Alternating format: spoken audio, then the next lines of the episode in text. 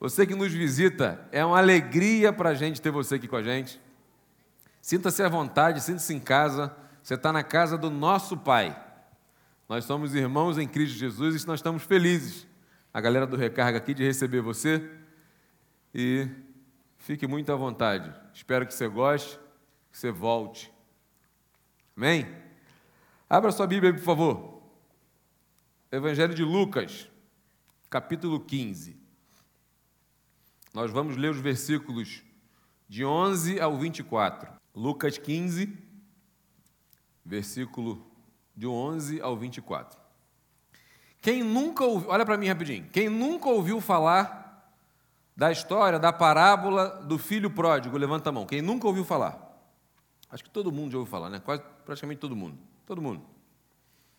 Não sei se você sabe, mas eu quero te contextualizar já. Jesus conta essa parábola após ele ser criticado por estar na presença de pecadores, de sentar à mesa com pecadores. Aí os escribas e fariseus, aqueles perturbados lá, começaram a criticar Jesus. E Jesus conta, conta três parábolas. E eu quero trabalhar com você. Alguns chamam essa parte da, da Bíblia aqui a, a, a, parte dos achados e perdidos. Jesus fala da, da, da dracma perdida, da ovelha perdida e fala do filho pródigo. Eu quero conversar com você pensando no tema caindo em si. Eu acredito que você, assim como eu, você tem consciência que nós somos pecadores. Eu e você, querendo ou não, nós somos pecadores. E você precisa reconhecer isso. E quando você reconhece isso e vê no texto o amor de Jesus pelos pecadores, por nós, que é o teor dessa parábola.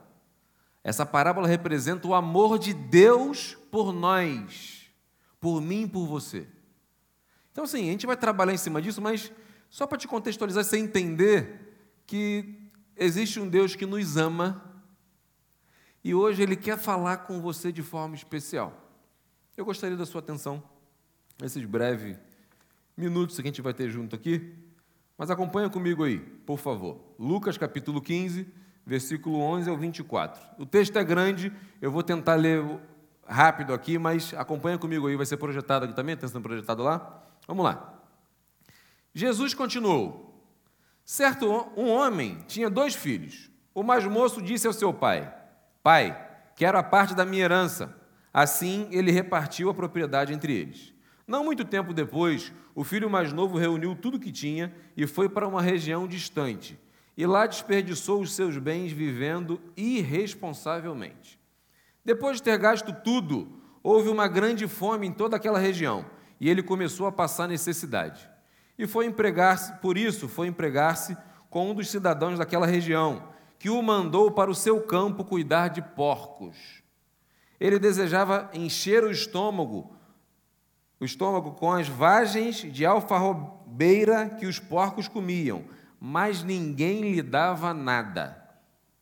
Caindo em si, ele disse: Quantos empregados de meu pai têm comida de sobra, e eu aqui morrendo de fome?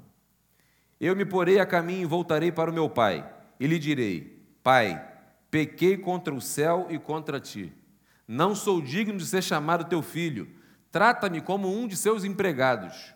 A seguir, levantou-se e foi para o seu pai. Estando ainda longe, seu pai o viu, cheio de compaixão, correu até o seu filho, o abraçou e o beijou. O filho lhe disse: Pai, pequei contra o céu e contra ti. Não sou digno de ser chamado teu filho. Mas o pai disse aos seus servos: Corre depressa Tragam a melhor roupa e vistam nele. Coloquem um anel do seu dedo e calçado em seus pés. Tragam um novilho gordo e matem-no. Vamos fazer uma festa, um churrascão para comemorar. Quem é que gosta de churrasco? Levanta a mão. Vocês estão comigo? Pois este meu filho estava morto e voltou à vida, estava perdido e foi achado, e começaram a festejar. Pensa comigo naquela picanhazinha. Que ele conta filé mal passado. Marcelo está com água na boca. Né? Festa. Um filho que volta para casa. Eu não sei se você conhece os detalhes desse texto. Rapidamente eu quero trocar com você o seguinte. O mais, um pai tinha dois filhos. Lembra que Jesus está contando essa parábola. O pai tinha dois filhos. O filho mais novo, eu não sei se você sabe, mas na época, graças a Deus, eu sou o filho mais novo. Não tem mais isso. Mas na época, o filho tinha direito a um terço da herança. E o filho mais velho tinha direito à porção dobrada. Dois terços da herança era direito do filho mais velho. Esse filho mais novo chega assim, pai, ó, não quero mais ficar aqui, quero viver minha vida. Ih, pai, pai, eu quero viver, não quero mais negócio de ficar indo para a igreja, negócio de ficar aqui dentro de casa, não quero. Quero viver, pai. Quero aproveitar minha juventude. Eu que, me deixa, deixa, deixa eu viver minha vida. O pai, o texto diz que ele vai lá e dá a herança do filho dele. O filho vende a parte dele, a propriedade que, não sei como é que foi, mas o texto diz que ele junta toda a sua herança e parte para uma terra distante. Para onde que ele foi? Não sei, se ele foi para Nova York, se ele foi, não sei. Sei que ele vai para uma terra distante. E o texto diz que ele gasta tudo, filho. Tudo. Você reparou como é que dinheiro acaba rápido? O seu acaba rápido? Galera ganha mesada, voa. Galera que toma mesada todo dia sair. Acaba rápido. Dinheiro acaba rápido. Você precisa saber administrar bem ele. Mas enfim, o texto diz que ele gastou tudo. E no mesmo instante que o dinheiro dele acaba, o que, que acontece? Para esse lugar para onde ele foi, há uma fome Existe o que? Uma crise no país, no local onde ele estava, e a crise se instala naquela região. O texto diz que ele não tinha mais nada para comer, ele não tinha o que comer. E ele, no desespero, ele vai até a casa de um homem e pede para trabalhar na casa dele. Aí o homem fala assim: imagino eu que o cara fala assim, coitado desse menino, né, rapaz? Menino sozinho aqui. Faz o seguinte, vai lá cuidar dos meu, meus porcos lá. Esse menino era um judeu. Eu não sei se você sabe, mas o animal porco, porco, porquinho, para o judeu, era o animal mais impuro.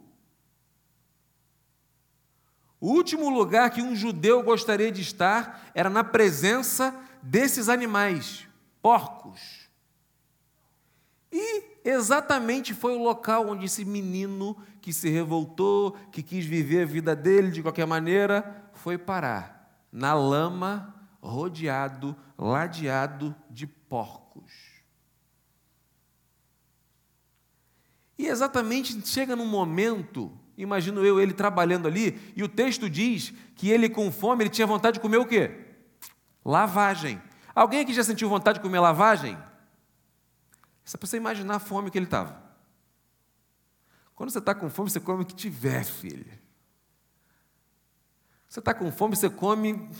Alguém já viu aquele Largados e Pelados, aquele, aquele programa? O cara come, meu irmão, se mexeu, se mexeu, irmão, é proteína. Esquece. Manda para dentro. Aquele menino, ele teve vontade de comer a lavagem dos porcos. Para você entender a situação que ele chegou.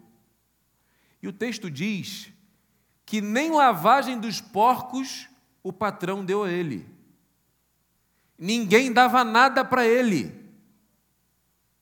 E é exatamente no fundo do poço, ou melhor, no fundo da lama, aquele menino para, e o texto diz que ele faz o quê? Cai em si. Acorda. Ele desperta. Ele. O que, que eu estou fazendo aqui, cara? Já aconteceu isso com você? Você chegar em algum lugar e de repente você vê que o local não é legal para você, não é adequado, você fala assim: o que, que eu estou fazendo aqui? Lá na casa do meu pai, os trabalhadores dele comem com abundância. O que, que eu estou fazendo aqui? E a partir desse momento, que ele meio que cai as escamas dos olhos dele, ele volta a enxergar, ele percebe onde ele estava, aquele estado deplorável dele, ele toma algumas decisões. E é exatamente essas decisões que eu quero compartilhar com você hoje, são as lições que eu quero tirar do texto hoje. Olha aí, acompanha comigo aí. Esse menino, quando ele cai em si, primeira coisa que ele faz, olha, joga o texto no versículo 17 aí, por favor. Ele se arrepende. Esse menino cai, assim, cai em si, ele se arrepende. Quantos empregados de meu pai têm comida de sobra e eu aqui morrendo de fome? Cara, o que, que eu estou fazendo da minha vida? Olha o que, que vi, olha, olha da onde eu vim parar. Olha o que, que as escolhas que eu fiz, olha as consequências que eu estou colhendo. E abre um parênteses aqui, você sabe que a vida ela é assim. nós colhemos aquilo que nós plantamos. Uma vez eu disse, eu ouvi um pregador, confesso que eu não concordo 100% com ele, mas ele disse assim uma vez, ó, você está exatamente onde você merece estar. Quando a gente escuta um negócio desse assim, você acaba pensando em algumas coisas, mas eu entendi o que ele quis dizer.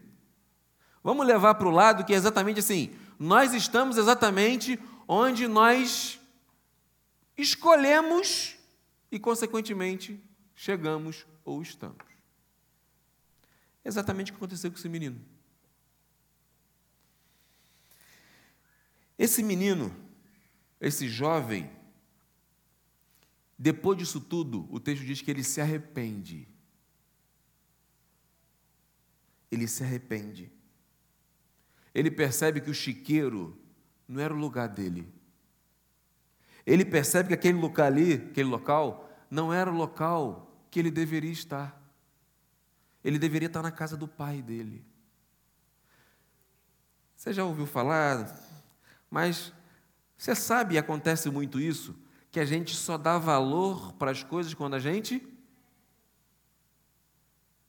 Esse esse sentimento que está intrínseco no ser humano, de que a gente nunca está satisfeito. A gente sempre quer aquilo que a gente não tem. Aí a gente consegue aquilo que a gente tem, a gente quer mais. E eu já expliquei isso aqui, porque nós não somos desse mundo aqui. Então a gente nunca vai estar satisfeito 100% aqui. Isso aqui não nos completa. Tudo aqui no mundo não basta. Mas a gente sempre está insatisfeito. Mas quando a gente perde algo que a gente está acostumado, às vezes a gente pensa assim: caramba, que bênção que era aquilo, hein, cara? Caramba, que privilégio que eu tinha eu não, nem agradecia, não percebia.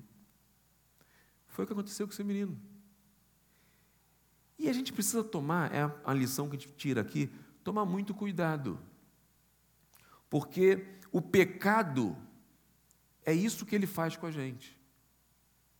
O pecado, ele é muito atraente, é gostosinho, é maneirinho. Vamos embora, vamos galera, vamos, embora, vamos, firmou, vamos. É legal, é maneiro. Mas depois te joga na lama. O que mais acontece hoje é o quê? A busca desenfreada pelo prazer. O importa é ser feliz, irmão, não interessa. O que, que Deus acha o quê? O importante é ser feliz. Vamos embora, vamos viver, vamos que vamos. Só como diz um amigo meu, a fatura sempre chega. É o que o pecado faz com a gente. Seja você adolescente, jovem, adulto, idoso, é isso que faz. O pecado tem poder de cegar as pessoas. O pecado tem poder de deixar a gente fora de si. O pecado tira o bom senso. Parece que ele anestesia a gente. E a gente não percebe e vai deformando, destruindo a nossa vida, destrói famílias, destrói futuro e te leva para a lama. Você sabe que o pecado é a única coisa que tem poder para te afastar de Deus. Mais nada. E Deus escolheu eu e você para sermos seus filhos. Não por merecimento, mas por amor. Ele me escolheu, escolheu você. Você é ovelha, você não é porco. Ovelha. Deus não criou você para ficar na lama. Deus criou a gente para ter uma vida abundante. Você acredita nisso?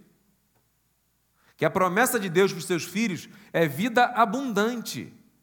Lá em João 10, 10 diz o quê? Eu vim para que tenham vida e a tenham em não é vida mais ou menos, é vida abundante. Ah, pastor, está pregando o evangelho da prosperidade? Não, mas a Bíblia nos informa que a vida que Deus tem para mim, para você, para os seus filhos, é uma vida maneira, hein? A gente pode dizer que é uma vida top. Só que muitas vezes nós escolhemos não viver essa vida. Nós escolhemos sair do trilho já tracejado para mim, para você. E muitas vezes, ou quase sempre, a gente vai se atolando no lamaçal do pecado. Certa vez o homem, um amigo deu de presente para o outro uma viagem. Pensa num resort top. Pensa aí. Ou então um transatlântico, pensa aí. Uma viagem top. Um amigo chegou assim e falou assim: Cara, quero te dar de presente para você e para tua esposa. Uma semana, irmão. Está aqui. Só ir lá.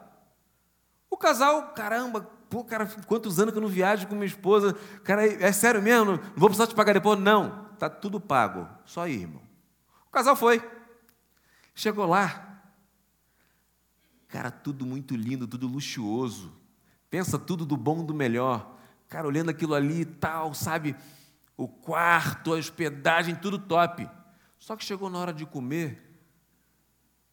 Eles, na verdade, quando começaram a ver aquilo tudo luxuoso, eles falaram assim, chegando perto da hora do almoço, falaram assim: quanto deve ser para comer aqui? Como é que a gente vai fazer para comer esse negócio aqui? Aí chegaram no restaurante, olharam para um lado para o outro assim, sabe aquelas comidas chique? Que não é para mim, para você, que a gente chega com fome, a gente quer comer, não quer aquele negocinho chique? Que as mulheres às vezes gostam de ir, que quer comer bastante, aquele negócio, caraca, negócio tudo bonito, os pratos. Aí ele olhou para a mulher e falou assim, a mulher falou assim, e aí, amor, a gente vai pedir o quê? Aí ele falou assim, eu não tenho dinheiro, amor. Você trouxe algum dinheiro? Não. Pensa na situação, os dois assim, sentados à mesa, aí, olhavam para o outro, chegava o garçom. Sabe aquele negócio de que aí tira assim? Chega a fazer uma rodinha assim, a fumacinha. Aí, o estômago batendo palma já, e eles, e aí, o que a gente vai fazer? Resumindo, ele falou assim, irmão, é o seguinte, se eles deixarem alguma coisa na mesa, eu vou lá pegar para a gente comer. Não tem dinheiro para comprar, não. Resumindo, eles ficavam esperando uma pessoa sair da mesa, eles iam, sentavam à mesa e comiam o resto. Suco. Amor, lá sobrou, lá sobrou, sobrou um refrigerante, lá vai lá pegar, pegava. E eles, eles ficaram sete dias fazendo isso, comendo restos no café, no almoço no jantar. Quando eles voltaram, eles chegaram, o amigo foi buscar. Quando eles chegaram, os dois com a cara de ódio, que eles não conseguiram curtir por causa daquela situação toda. Não sei se tua esposa, tua namorada é assim, tua namorada com fome, tua esposa com fome, como é que ela fica? Fica satisfeita? Imagina a cara dele chegando. Aí o amigo, e aí, irmão, gostou? Que gostou, rapaz, tá de brincadeira comigo. Aí o cara, que isso, cara? O que aconteceu? Como é que tu faz isso com a gente? Ele, que isso, cara? Não gostou, não? O que aconteceu? Estão passando fome, a gente quer comer um ovo, alguma coisa. Ele, como assim, rapaz? Como assim? Tu não falou nada com a gente, que, pô, comida, como é que a gente não tinha dinheiro? Tu sabia que não tinha dinheiro, como é que ia comer essa monte de comida chique? Ele, irmão, estava tudo pago. É ao inclusive. Comida e bebida estava tudo pago. Vocês não comeram? E foi aquela situação. Tem muita gente vivendo assim hoje. Jesus pagou um preço com a vida dele para eu e você vivermos do bom e do melhor. Não estou dizendo que, que é, não é isso, mas você viver bem, uma vida maravilhosa. Só que tem pessoas que estão escolhendo viver de restos, migalhas de prazeres, que é o que o pecado faz. São pequenos momentos de prazer que depois só vem tristeza, decepção, raiva, angústia, acusação. Deus criou você para uma vida abundante. O plano de Deus para você é uma vida maravilhosa. Eu já falei aqui que abundância não é ter tudo, é não sentir falta de nada. Não é ter tudo do bom e do melhor. Eu quero. Você quer tudo do bom e do melhor? Eu quero. Se eu puder, eu quero. Mas se eu não puder, minha alegria não está nisso ou naquilo. É não sentir falta de nada, porque Deus me completa. Jesus, Ele é suficiente para mim. Mas a vida que Ele prometeu é uma vida maravilhosa.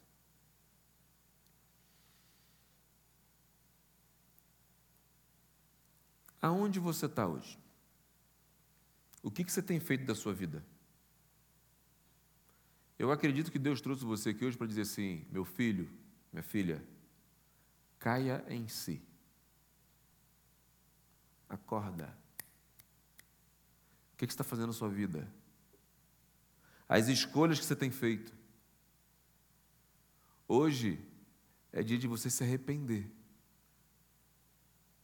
A primeira decisão que você precisa tomar, assim como os filhos, é se arrepender. Se arrependa dos seus pecados.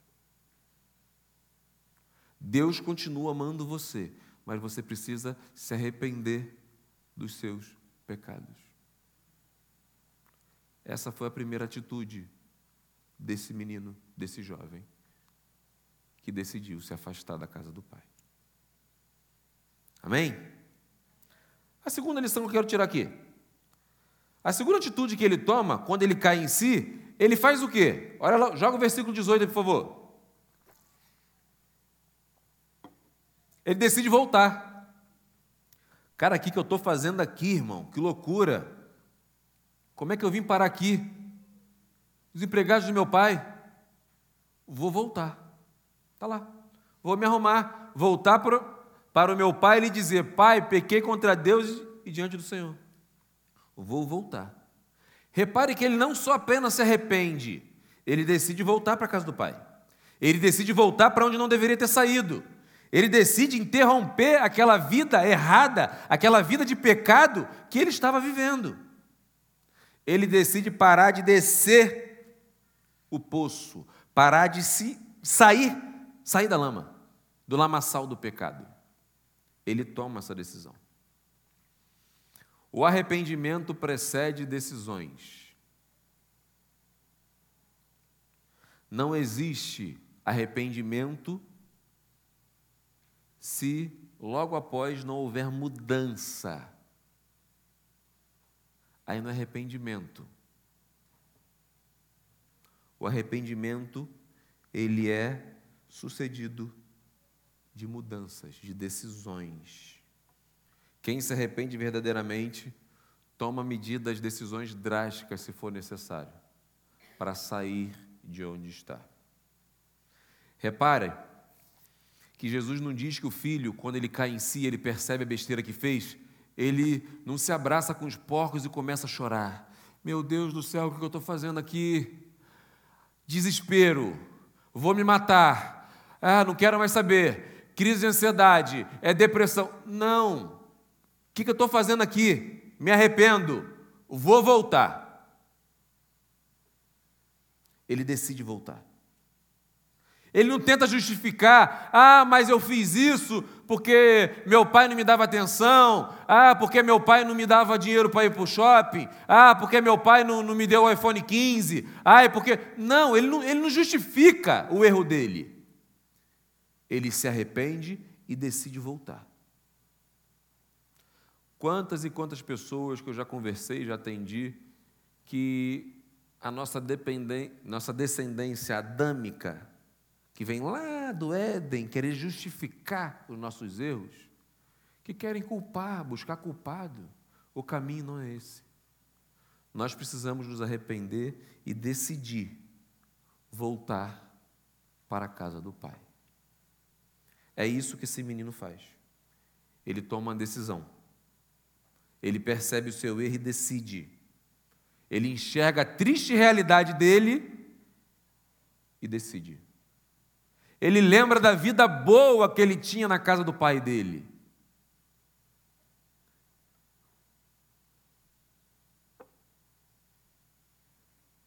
Tem que voltar. Eu vou voltar. Aonde você está hoje?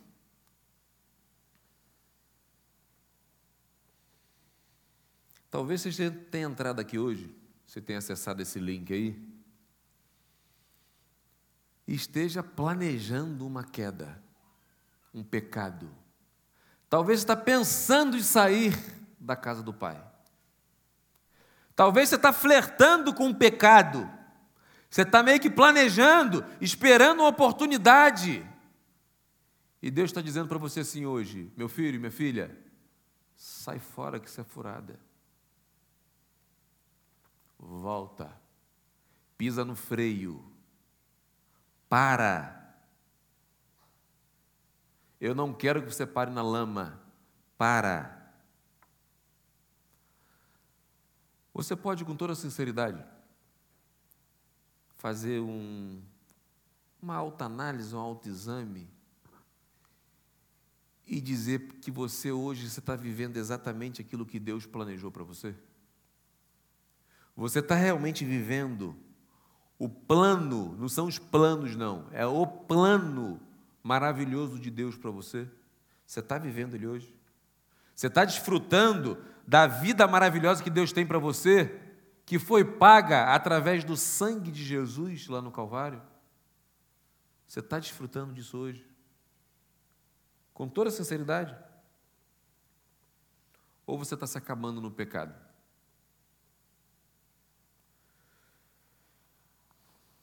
Meu desejo hoje que você decida voltar, sair da lama, voltar para os braços do Pai, voltar para viver a vida que Deus tem preparado para você.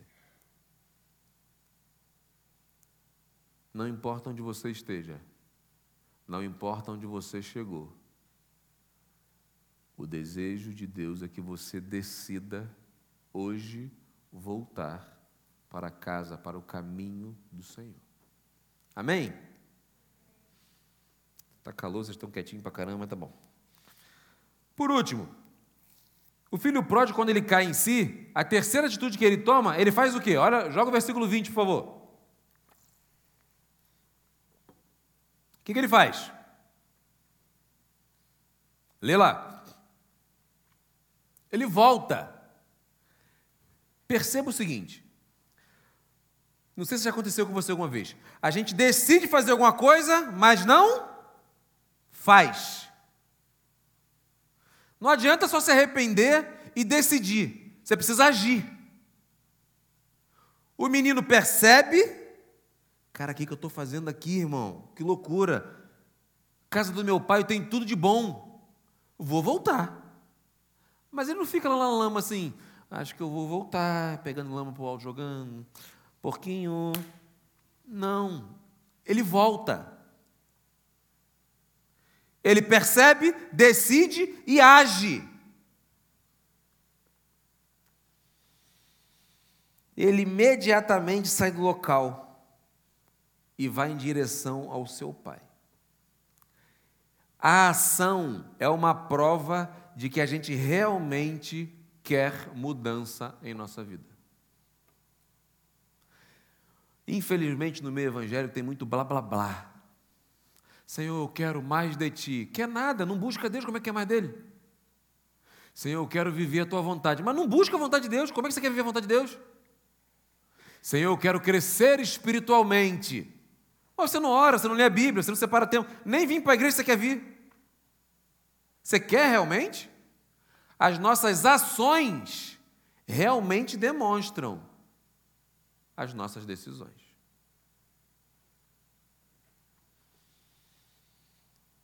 Não basta apenas se arrepender e decidir. Volto a dizer, é preciso agir. Esse menino prova que ele realmente desejava mudança na vida dele. Hoje Deus está te dando a oportunidade para voltar para os braços dele, assim como aquele menino faz. Se você olhar no texto, joga o versículo 20 de novo, por favor. Pensa comigo, o menino percebe, ele cai em si, ele se arrepende, ele decide voltar, ele volta. O texto diz, olha lá, vinha ele ainda de onde? Ele estava onde? Longe. Então imagina comigo, de longe, o pai vê. Quando seu pai avistou e compadecendo-se dele, o pai faz o quê? Volta aqui.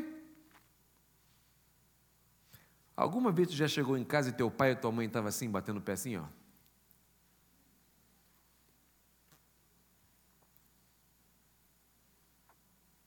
Com a mão para trás. Se meu pai tivesse com a mão para trás, era certo que o cinto estava na mão, filho.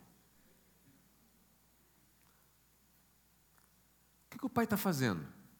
Pai... Você consegue imaginar? O, te... o texto não diz, mas entra no texto comigo.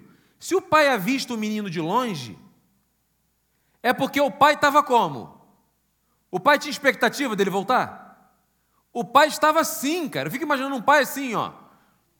Cadê meu filho, cara? Senhor, traz meu filho de volta. Cadê meu filho? Daqui a pouco o pai. Pega o binóculo, não está no texto, não sou eu.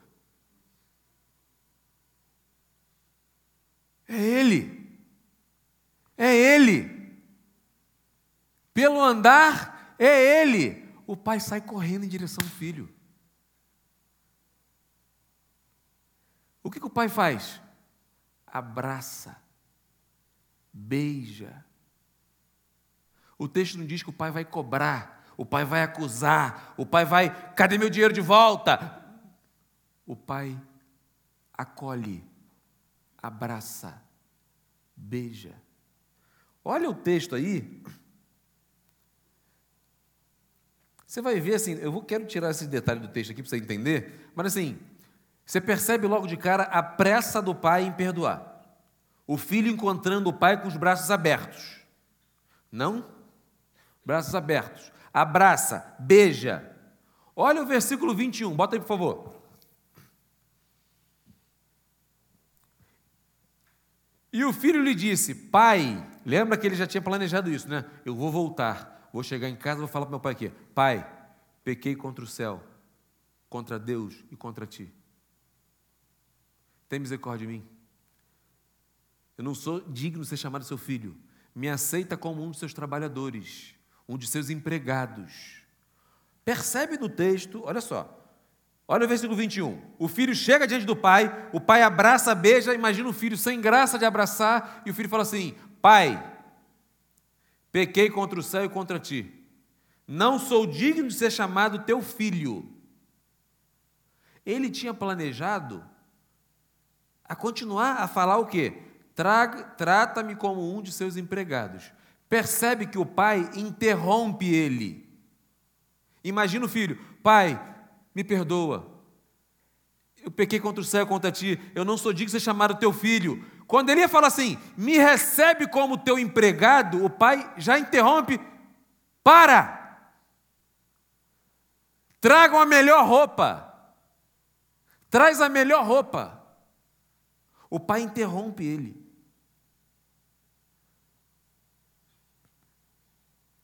Depressa, traga a melhor roupa e vista nele. Coloque um anel no seu dedo e sandália nos seus pés. A ideia da melhor roupa aqui é, é um sinal de exaltação, de honra, de reconhecimento. Quando você bota, você vai para um lugar chique, um local chique, você faz o quê? Você procura no guarda-roupa lá, né? É melhor roupa. Eu quero usar a melhor roupa. O pai, um filho que está voltando de uma vida de pecado, de ter traído seu pai, de ter magoado seu pai, de ter feito tudo do pior para o seu pai, o pai fala assim: ó, coloca a melhor roupa nele. Exaltação. Coloca um anel no dedo dele. Sabe o que significa esse anel aqui? O anel era um símbolo de filiação, símbolo de reconciliação. O pai não fala para o filho, não, meu filho, você é meu filho sim, não. O pai já prova para ele, já coloca um anel no dedo dele e coloca sandália. Você sabe por que a sandália nos pés? Naquela época, quem andava descalço era escravo. Colocar sandália nos pés do filho está dizendo assim: ó, você é meu filho, você não é escravo. Você não vem para cá para casa para trabalhar, você é filho, herdeiro não existe ex-filho. Você é meu filho. É isso que o pai faz. Pega o melhor novilho, o boi, o, pega o melhor, mata e vamos começar a festejar, porque meu filho estava morto e voltou a viver. E começa a festa.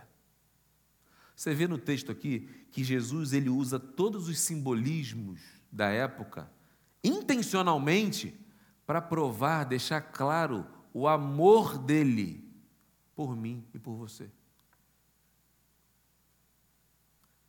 Jesus deixa muito claro o amor indescritível, imensurável por mim e por você. Foi para isso que ele disse aqui. O teor dessa parábola não é, não é não se baseia no valor do, do, do pecador, mas no amor de Deus em receber seu filho de volta de braços abertos.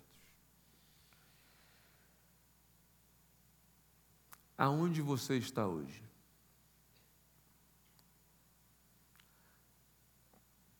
Não importa aonde você tenha ido. Não importa o que você fez. Não importa o que você ouviu por aí, que talvez a sua consciência, o diabo tenha usado a sua consciência para te massacrar, para dizer para você que você não merece, que você não é merecedor, você tem que morrer, você tem que sofrer. Eu já cansei de ouvir pessoas falando isso. Eu não mereço, pastor. Eu nasci para sofrer. Eu mereço é morrer eu tenho que sofrer por causa desse pecado que eu cometi, por esse mal que eu fiz. Eu não mereço o perdão de Deus. Realmente a gente não merece, não. Mas não é por merecimento, é por amor. Deus nos perdoa porque Ele ama. Ele ama tanto a gente que Ele não aguentou e mandou o filho dele morrer para que eu e você pudéssemos voltar a ter acesso a Ele. Esse é o amor de Deus por mim e por você. Esse é o amor de Deus que está de braços abertos para receber você. Quantas pessoas que eu atendo no gabinete aqui, que a gente conversa, pastor, pequei, fiz isso, fiz aquilo, fiz aquilo. Tá, o que você vai fazer diante disso? Qual a sua decisão diante disso? Não, estou arrependido. Quero. É isso que Deus quer. Não adianta chorar, espernear, sei o quê, não sei o quê. Não. É decidir voltar e voltar. Deus continua amando você. Deus não desiste de você. Deus não desistiu de mim, não vai desistir de você. Deus não desiste dos seus filhos, porque Ele ama de uma forma inexplicável. Deus trouxe você aqui hoje para dizer: meu filho, minha filha, eu estou de braços abertos, esperando, ansiando, na expectativa para que você volte a viver a vida que eu tenho planejado para você. Qual a sua resposta para Deus hoje? Deus está esperando você voltar para começar as comemorações. Deus está esperando você voltar para derramar bênçãos especiais na sua vida. Para cuidar de você como ninguém pode cuidar. O seu Criador, Ele quer cuidar de você. Ele quer zelar por você. Ele quer preparar você para o futuro maravilhoso que Ele tem planejado para você. Qual é a sua decisão? A parábola do filho pródigo está registrada na Bíblia para me ensinar, para te ensinar, para te dizer isso. O Pai não desiste da gente. Feche seus olhos, por favor, quero orar com você.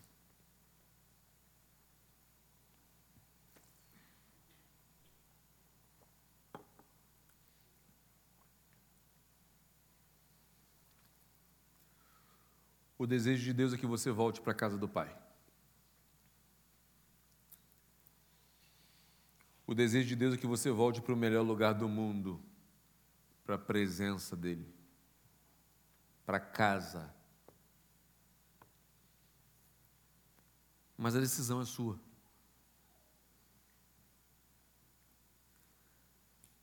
Eu desejo que você não saia daqui hoje sem entender sem decidir e sem agir. Deus está te dando a oportunidade para você acertar algo na sua vida. O que, que você precisa colocar diante de Deus hoje? Qual é a decisão que você precisa tomar? Você precisa decidir interromper com uma vida de pecado? Porque tudo que o diabo quer é que você nesse momento pense assim: ih, deixa isso para lá, não quero ouvir isso não, acaba esse culto logo. Esse não é o desejo de Deus para sua vida. O desejo de Deus é que você decida hoje, cara, não quero ter que chegar na lama. Eu não quero ter que começar a viver dias terríveis, ruins, para eu voltar. Porque foi o que aconteceu com esse menino. Ele teve que chegar na lama, no pior lugar do mundo. Você não precisa estar sofrendo.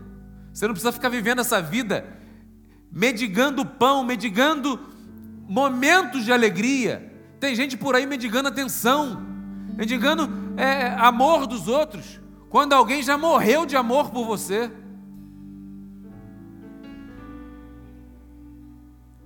Qual a sua decisão hoje? O desejo de Deus é que você caia em si se arrependa,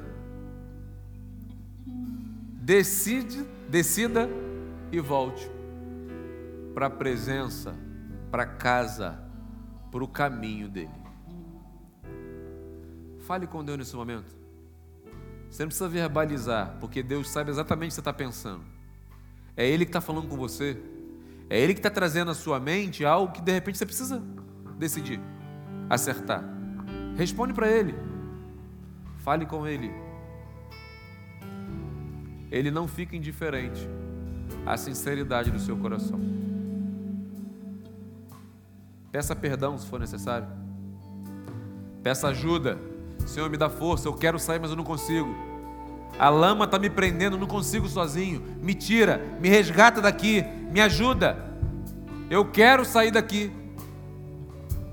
Me dê força. Eu não quero mais cair nessa tentação. Fale para Deus nesse momento.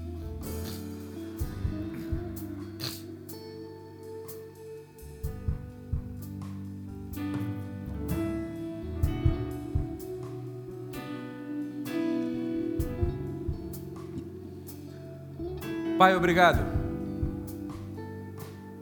pela tua palavra. Obrigado pelo teu amor.